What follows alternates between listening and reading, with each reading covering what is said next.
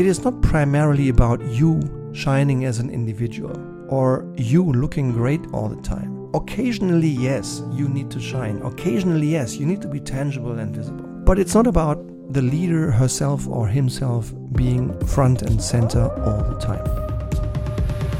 Hi, hello, and welcome to today's Leitwolf podcast entitled Listening instead of just hearing. This is how it works. Do you also happen to know this kind of situation from your working life? You work with a colleague who just doesn't listen. He just pretends. He waits until he can talk, and then he talks without even beginning to hear what the previous speaker said. What a missed opportunity. Does this occasionally also happen to you yourself? That you only wait, or at best hear, but do not really listen? In the past, many leaders believed that good leadership meant a lot of talking. And of course, you as a department head, as a team leader, as a country managing director, or as a CEO of a global business, of course, sometimes you have to talk. Sometimes you lead by talking. However, in my personal view, it's about the right balance. And more and more, I think contemporary, modern, effective leadership is a little less about talking all the time. It's much more about really good listening, about leading with your ears, listening well, instead of just hearing and waiting. And since this topic is so important, and at the same time, for quite a number of leaders, quite a challenge, that's why I think it's worth devoting an entire Leitwolf podcast episode to this topic. In the last 13 years, I've been working with about 8,000 leaders from more than 120 different companies. And while everybody gets, in theory, that listening makes sense and that asking good questions is, in theory, a good idea, it's just remarkable to me that whenever people go into practice, so rounds of three, one leader is, for example, delegating a complex project, the second person receives that responsibility, and the third is an observer and playing back to both of them what they've done well and what they could improve next time. It's remarkable to me. Everyone beforehand agrees that it's a good idea to listen more than we talk when we lead and delegate responsibility. However, at least at least 90% of these leaders afterwards find themselves to have done much more of the talking, even though when their intent before the conversation was to listen more than they speak. So it's quite a, a tough task to really listen and listen more and listen well. Therefore, I brought three ideas for you today. Three things to think about and maybe test and try out if you find them useful. Number one, expect new things, expect good things when listening. Yeah, so expect new things, expect good things. I think one of the biggest barriers for leaders, particularly when they are experienced leaders, is their own attitude. If we approach a conversation with the attitude of having done it all and knowing it all, then chances are we are not going to learn anything new. Chances are we are not really allowing the conversation to unfold maximum value. If one assumes that you yourself or that me, I myself, know it all, then it's hard to really get value. Yeah? Your assumptions, some supervisors don't necessarily expect more value from the other person, but more work. They think, well, I know it all myself. I have more experience than the other person anyway, so why is this conversation, conversation useful in the first place? That's the wrong attitude. I think a much more productive attitude to consider and take is expect new things, expect good things from the other person, particularly when they have much less experience than you, particularly when they are young and come from a different field. They might approach the same topic from a completely new, surprising, and maybe much better angle than we've ever done before. But that requires the right attitude. So, tip number one expect new things, expect good things. Number two, switch off your inner voice. Switch off your inner voice. Do you know this phenomenon as well? This inner voice, this inner parrot. I have one. Um, one of my biggest weaknesses is my own impatience. And I'm not just saying it because this is such a such an, an excusable little sin in recruitment interviews. Yeah? This is not a recruitment interview here. This is a podcast, and uh, it's not not for that reason. It's because it's true. I am impatient.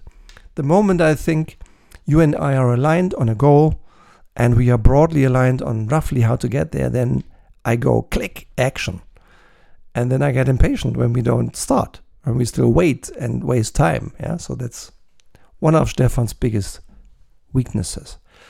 And then my inner parrot starts talking. Yeah. Hey, come on, Stefan. It's all clear. What are we waiting for? This bloody damn inner parrot. It's just hindering me. It talks all the time. So, one of the things I need to do to have a really good conversation with any other person is to switch off my own inner voice. Yeah? Because leadership does not mean making others do what you want or what I want. In my view, leadership means consistently achieving excellent results by helping others do what's right in their way, not in yours or in mine. And for that to happen, we need to do tip number two switch off the inner voice. And tip number three, especially during breaks, keep your mouth shut. Yeah? Especially during breaks and pauses in a conversation. When there is a sudden silence, keep your mouth shut. No matter whether you are in, a, in an employee conversation, in an appraisal interview, in a team meeting, in any kind of conversation, it is not primarily about you shining as an individual or you looking great all the time. Occasionally, yes, you need to shine. Occasionally, yes, you need to be tangible and visible. But it's not about the leader herself or himself being front and center all the time. It's about finding better ideas in good conversation. And that you help others develop their own best ideas. And to do so, you help others especially by asking really good, insightful questions. Not just questions, but good questions. And it's hard to really find good question. And when you have found a really good question, then just pause and contribute to the conversation until the moment is right. Until there is a quiet pause, and then ask your one question. Don't ask another one another one, and yet another one. And please don't start answering these questions yourself. Please don't. I've seen it so often. Don't. Just ask your one best question and then shut up. Shut up.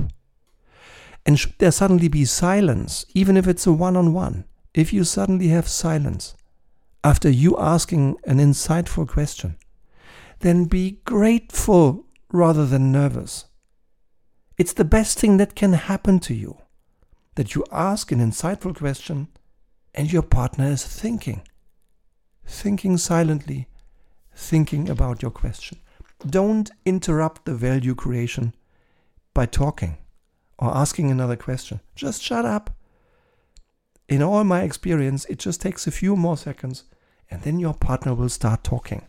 And that might be the best part of the entire conversation. So especially during pauses, especially during silence, keep your mouth shut. By the way, if you want to get concrete specific tips all my very best leadership tools, including my best questions for the most frequent and the most impactful, always reoccurring leadership situations, then please have a look at my Leitwolf Academy. If you want to exchange with me for an entire year, yeah, then the Leitwolf Academy might be a good idea for you. It's a very high quality e learning based leadership program. For an entire year, you get my very best tools, my very best knowledge from 25 years of leadership practice. Six courses, 42 short, compact learning videos, learning assignments, learning controls, and a certificate if you complete a sufficiently high number of questions successfully. And six times a year, an entire hour of live group coaching with me. If that sounds interesting to you, then please have a look at the Leitwolf podcast description. Here in the Leitwolf podcast, there is a description and a link that might also lead you to the website. It's also one of the uh, features on our uh, new website.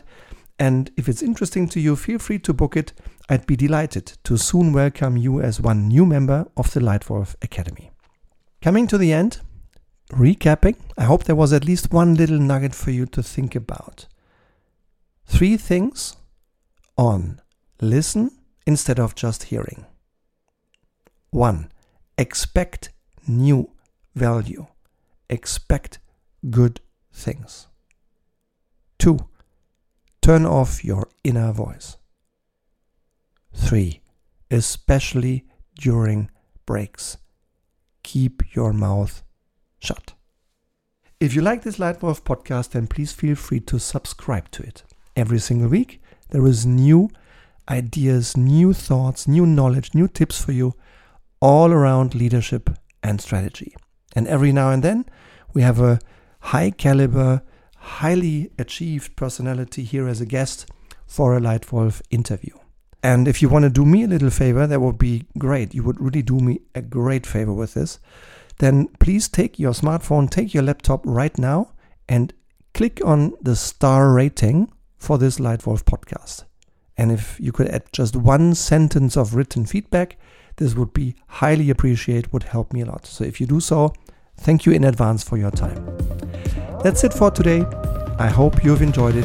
Thank you for your time and hope to see you, hope to be in touch again very soon here in the Leitwolf podcast.